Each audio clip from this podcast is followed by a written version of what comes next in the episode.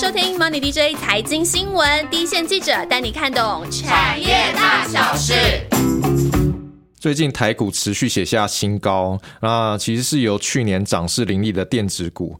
啊以及呃具备涨价题材的原物料族群，那还有就是金融股，他们轮番的滚动的结果。那大盘盘住盘踞在那个高档，那现在可能呃其实越来越难找还没有涨过的族群类股。那今天呢，我们就是要来介绍整整沉寂了两年，那今年有机会迎来两到三年的行情的产业，那就是工具机族群哦。那听众朋友如果记得的话，我们团队呢，其实在今年的年初呢，有介绍那个自动化产业。当中呢，代表的公司有介绍到像是上银啊、雅德克。那我们当时候其实有领先抓到自动化的关键零组件呢，它在半导体啊、面板这些科技厂的他们的呃投资有在持续加码嘛。那这也让这些相关的厂商他们的业绩都动了起来。不过我们那时候也其实也埋了一个伏笔呢，呃，不知道大家有没有发现，我们有提到自动化的关键零组件。呃，终端的应用不是只有半导体而已哦，还有一项很重要的应用就是工具机产业。所以这一集的 podcast 你可以把它看成是啊自动化零组件那集的续集。那大家如果仔细听的话呢，其实是可以把这两集整个产业还有相关的个股都串联起来哦。那既然是续集呢，呃，我们当然就是要请到自动化那集的记者呢，继续帮我们解析啦。那主跑工具机的银子，嗨，哦。大家可能听到工具机呢，啊，会很难联想它是什么东西哦。那我们生生活的周遭呢，也不一定能够看得到。但是其实啊，工具机呢，跟我们生活上的大大小小所使用的物品呢，啊，其实呢，都会需要用到工具机来制造。那因此，工具机到底是什么？哦，简单来说，工具机它就是拿来制造各种机器设备的机台，所以它被称为机械之母。它会广泛的应用在各行各业。那举例来说，刚才提到了汽车的引擎啊、传动系统、底盘啊、轮圈，还有它外观的什么车身结构跟那个外观件，都会用到工具机去加工。那还有像机那个 iPhone 的机壳，或是说像去年以来都很夯的这个笔电的外壳，其实都会用到工具机来加工。嗯，那其实就是我们生活说到像手机啊，然后我们呃啊出外出代步的汽车，其实都会用到工具机哦。那因此，你之前在自动化那集其实有讲到呃自动化的零组件啊，它的需求最旺的几个产业里面呢，有半导体啊，有面板。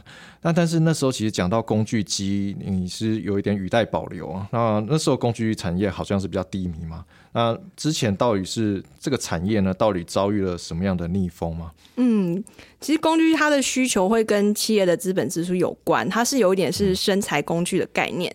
那二零一九年的时候是碰到那个贸易战，所以整个企业的资本支出是普遍缩缩手的。那二零二零年的话又碰到这个疫情，所以前两年是真的很差，很多公司基本上营收是连续两年都是年减两三成这样在下滑。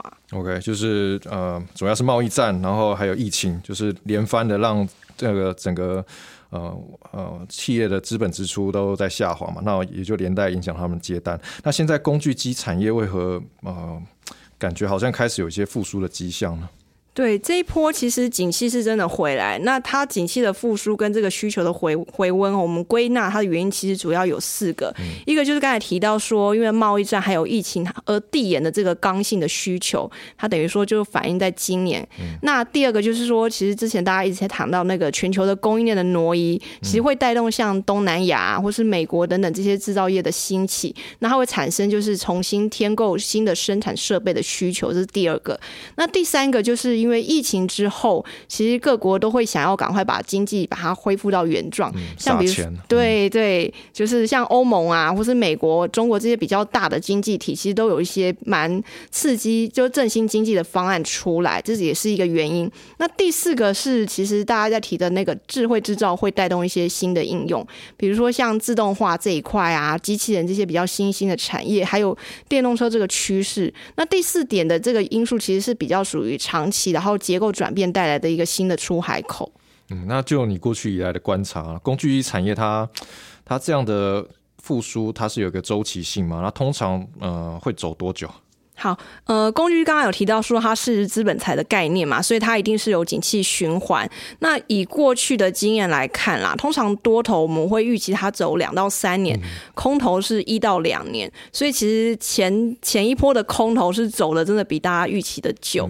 然后去年底开始有订单回温的迹象，等于大家都觉得说应该是解读产业是正式落地。那今年就是回到产业正循环的一个出生段。嗯，那如果现在是一个出生段的话，那有没有一些啊，我们观察工具机产业有没有一个一些指标可以帮帮助我们判断呢？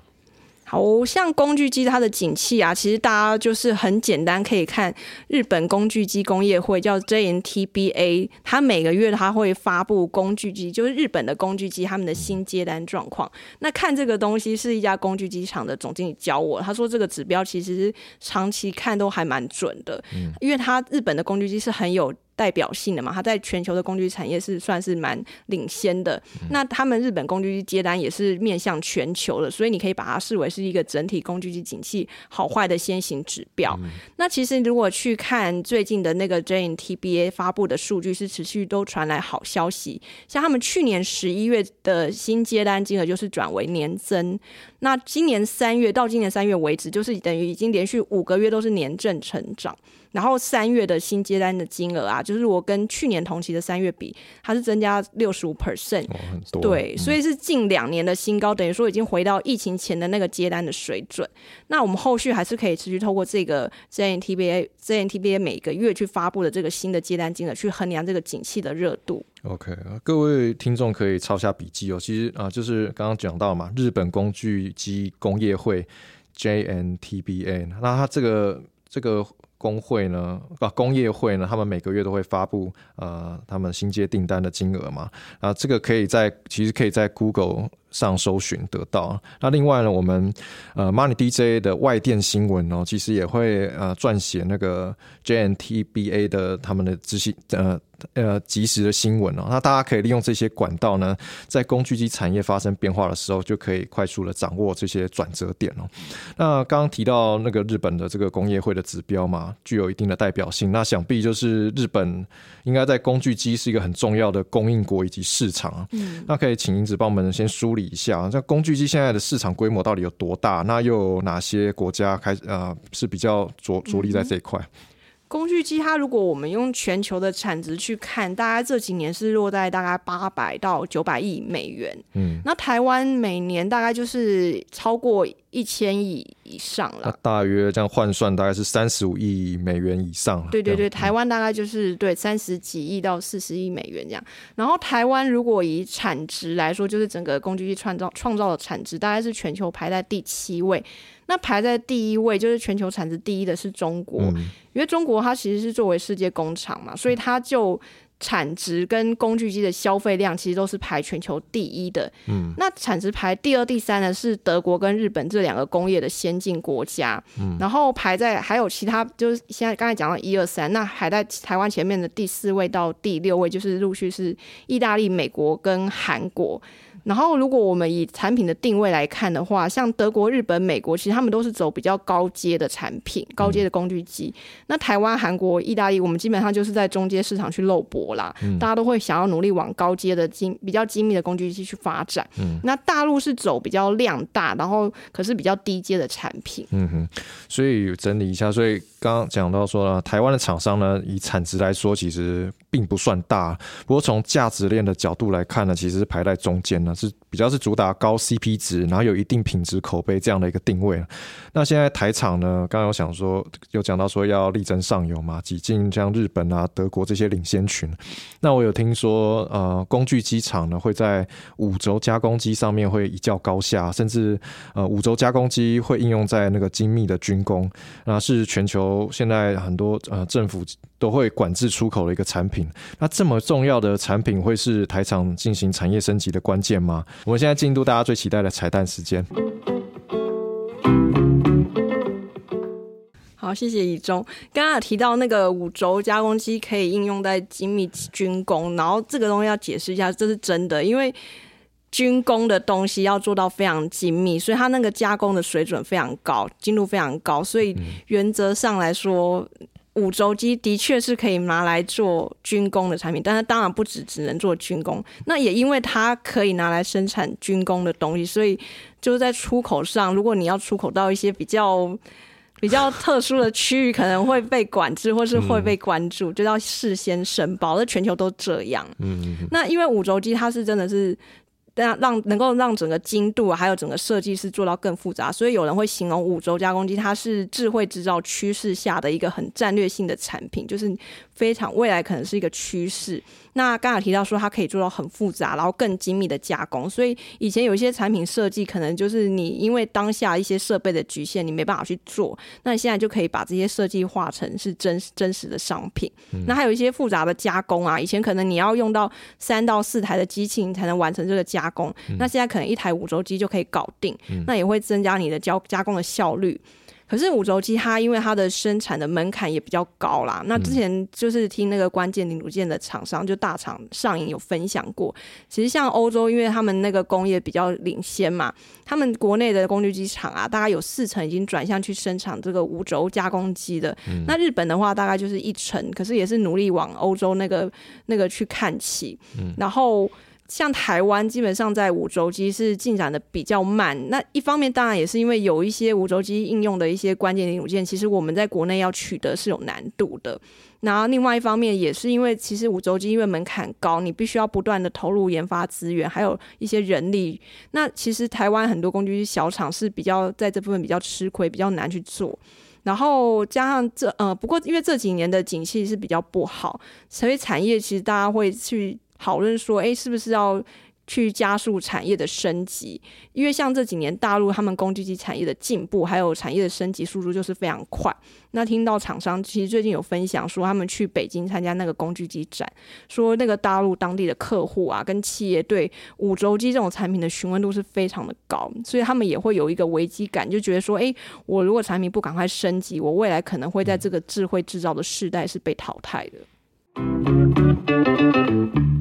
啊，看起来呃，未来工具机场如果要进一步升级的话，决胜的关键就是那个五轴机啊。不过我们先回到工具机的市场啊，刚刚有提到，呃，这个市场沉寂了两年嘛，那现在要开始迎来复苏的初生段了。那现在工具机厂，呃，他们对接单有什么样的展望看法呢？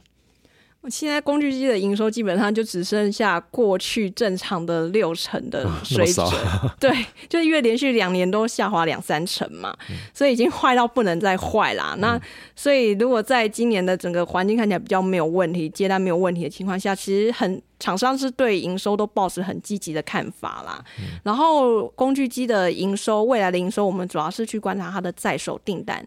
那多数厂商它的在手订单目前就是已经回到基本上至少疫情前七成的水准。嗯，如果你跟去年同期那个很坏很坏的状况去比，就是年增幅有超过三成。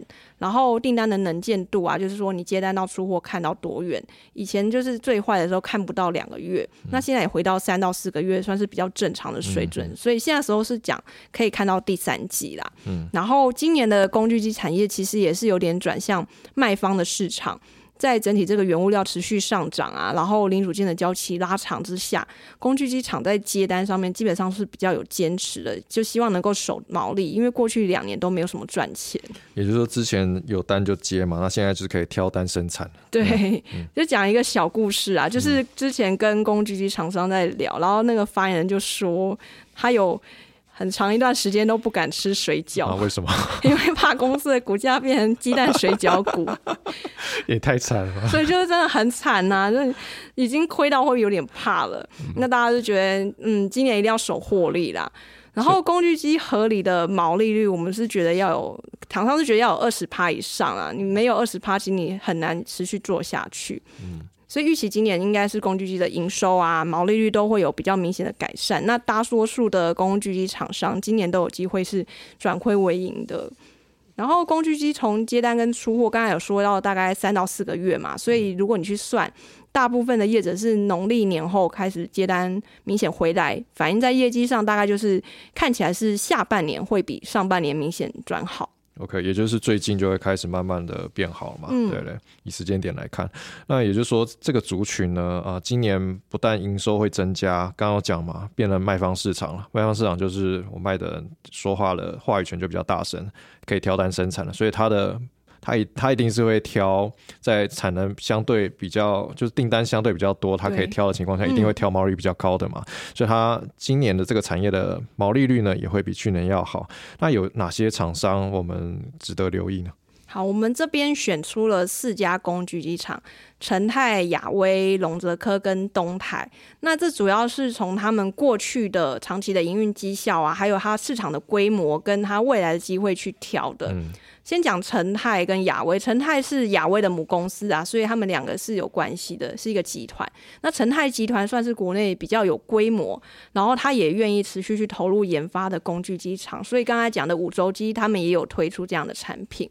然后通常景气好的时候，你可以去想说，愿意在不景气的时候投入研发的大厂，它获利一定是会比较可以值得期待。这两家公司就成泰跟亚威，通常在景气好的时候，获利表现都会比同业亮眼。嗯嗯，然后第三家龙泽科啊，听名字就知道它其实跟日本有关系，对，龙泽嘛，哲科，哎对，他母公司就是日本龙泽啦，也是做工具机的，所以它基本上就是有点承袭日本的那种工艺的那种。文化，它工艺产品的工艺水准是很高的。那公司其实，在很厉害的是，他们非常重，非常会控管那个成本。所以去年哦，就是去年这样很不好，他们是少数真的是本靠本业还有在赚钱的工具机厂。嗯然后公司这几年的一个政策是去做比较大型化，然后复合化的机台，那也会去开发一些过去比较没有去涉猎的，像新能源车啊、绿能啊、电子这些新的市场。那再来讲最后东台，它是国内的上市的工具机里面营收规模最大的，然后去年营运是比较差，可是公司花其实内部花了很多的时时间跟心力再去调整他们自己的架构跟体制，那还有去发展像智慧制造需要的一些整场解决方案，比如说现在可能大家在说那个少量多样啊，或是要快速换线等等。然后这家公司就是其实是目前在工具呃电动车这个领域已经有在实际有接单的时机了。那它已经就是等于说有打入这个 Tesla，然后戴姆勒、福斯这些车厂的供应链里面。然后最后我要特别提一家，就是它不是工具机厂，但它是做工具机的铸件的厂商，它叫大永成它。算是工具机的上游，对，嗯是工具机的上游。然后他客户就是像我刚才提到一些台湾的工具机大厂，跟他还有接日本的一些知名的工具机厂商的订单。那因为它属于上游嘛，所以它业绩反应会比工具机厂更早。所以它像它第一季公布的营收就是已经年增超过四成了，今年是应该是有机会营运逐季往上。哦，所以如果从过往的营运表现来看呢，呃，成泰还有那个亚威，通常都能够很快的跟上产业回温的步伐了。那而且也很积极在布局五轴机哦，就是刚刚有提到的那个呃，在产业转型很关键的这个产品。那龙泽科呢，就是这个跟日本名字很很，它就是它母公司就是日本的这个龙泽科呢是。它是在少数在产业不好的时候呢，它的本业还是能够赚钱的厂商哦。那东台呢，它的体质调整就是已经渐入佳境了，然后也切入了电动车供应链。那另外呢，刚刚讲到的大永城呢，是比较是工具机的上游，所以在业绩回温的时间点上呢，会走得比刚刚其他讲到的还要在前面一点哦。那相信呢，透过这集的介绍呢，大家应该可以把呃银子今年初呢介绍的自动化零组件那集完整的串联在一起了。嗯，那并且呢，也对这个整个产业的架构啊，还有个股个个股的关联性有更清楚的掌握。那工具机产业复苏的后续的动态呢，我们团队呢也会呃持续的帮大家追踪哦。嗯，那现在呢，我们进入了那个大家最喜欢的，呃，应该是我们了，我们最喜欢的留言互动时间。哦、这边有呃，这周有非常非常多的留言哦，留言数量比之前要再更多了，所以我们团队看到了非常开心。对啊，就是希望大家可以多多留言，不用不用害羞，有什么好的或者是建议都可以留言哦。然后有一位叫菜鸡小妹妹，小妹妹啊，小美眉，菜鸡小妹妹，呃，感谢 Money DJ 记者这么用心的把每个产业的美美嘎嘎用聊天的方式讲清楚。那对不熟的产业的股市的菜鸡来说呢，就非常有收获啊！我有帮你们推荐分享，谢谢你啊！拜托你们一定要继续推出好节目。然后我想许愿。美国房市热有什么样的公司会受惠？那这个我们呃内部有在讨论，我们有把你的题目呢啊有有纳入我们的清单里面，然后我们会呃可能在未来有机会可能会推出哦。那你要继续锁定。那另外一位一位是呃熟面孔五六得第一。啊，他说产业何其多，感谢这个频道能够让我们以相对简单的方式一窥产业的相关知识与趣谈。那光听内容就有感觉，团队各个人员都是做了蛮多功课啊，感谢你们五星推报，谢谢你，我们真的是做了蛮多功课的。那还有一位是完蛋了，就是 White White White South Pole，就是那个白南极。这两天意外发现节目频道内容丰富充实，口条清晰，很顺的听下去。听了几集之后，迫不及待来留言。那谢谢团队辛苦播制内容节目，让我们可以轻松愉快的快速获取产业新知，产业新知很大的帮助。谢谢你哦。谢谢。那再也是熟面孔，疯狂品质英雄。那说整理了全部下周的重要大事，这是指我们新推出的节目那个 DJ 有事吗？啊，让听众更简单的明了下一周股市观察重点讯息。谢谢你持续的收听哦。谢谢。那再来是呃，Smile Fresh，新鲜的微笑。借由第一线，这位听众呢他说，借由。第一线记者、产业记者亲身口述呢，了解产业的变化以及下一波的需求，赞的没话说，谢谢你哦，谢谢谢谢。那在这位是那个柚子凯西，这个也是熟面孔了。然后他说，第一次向节目许愿，居然就成真。我是佑佑，嗨佑佑，看到有呃开另外一个 DJ 有事吗？我很开心，你们的节目很棒，我们呃我都有跟身边的朋友大推这个节目。呃，永远挺你们，谢谢哦。谢谢。那其实我们当时候团队看到佑佑的留言呢，就有一连串的开会讨论哦。啊，真的是一连串开会蛮久的。我们考量了记者团队平常呃采访的工作时间的安排啊，还有呃 Money DJ 采集新闻的节目内容要呃有所差异化嘛。跟他有所差异化，所以我们希望可以给听众不一样的节奏的内容啊。那 DJ 有事吗？会就会比较偏向呃更及时啊，下周要即将要发生的大事的介绍。我们团队记者如果能够呃事先掌握这些讯息的话呢，我们就会在节目上让分享给观众朋友知道。那希望你会喜欢哦。那另外一位是那个呃，Small Weight，Small Weight。这个就不知道怎么翻，小诗 真的很有事。呃，各位 DJ 们，给我们这么多产业资讯，也不收懂内，有产业就给赞，五星闪亮，谢谢你，谢谢。然后再是那个 Victoria 五零一，然后说优质好节目，谢谢你哦。啊，最后一位就是压轴啊，就是我们长期忠实的听众，对，Run Z 哦，我们很开心又看到你留言了，就是你提到电池材料那集，呃，你说很开心上了一堂化学名词课。那很重要的部分呢，要听三到四次才能懂哦。你提到说每周一有长期整体产业的报道，然后周五又有短期的财经大事。最重要的是，呃，我们团队有发现哦，你你很细心的帮我们抓出节目的时间轴，我们团队看到都有吓一跳。那你有提到说，呃，希望未来我们的节目会有类似的时呃时间轴，可以方便查找内容。这个我们团队还会再讨论哦，请继续的支持。那希望今天的节目大家会喜欢哦，大家一定要多多帮我们分享节目，你们的支持是我们啊继续把节目做做好做下去的动力哦。如果有想问的问题呢，或是有兴趣的题目，欢迎在那个 YouTube 留言给我们，或者是在那个 FB 的粉丝专业理财路淘社留言给我们。那我们下次见喽，拜拜，拜拜。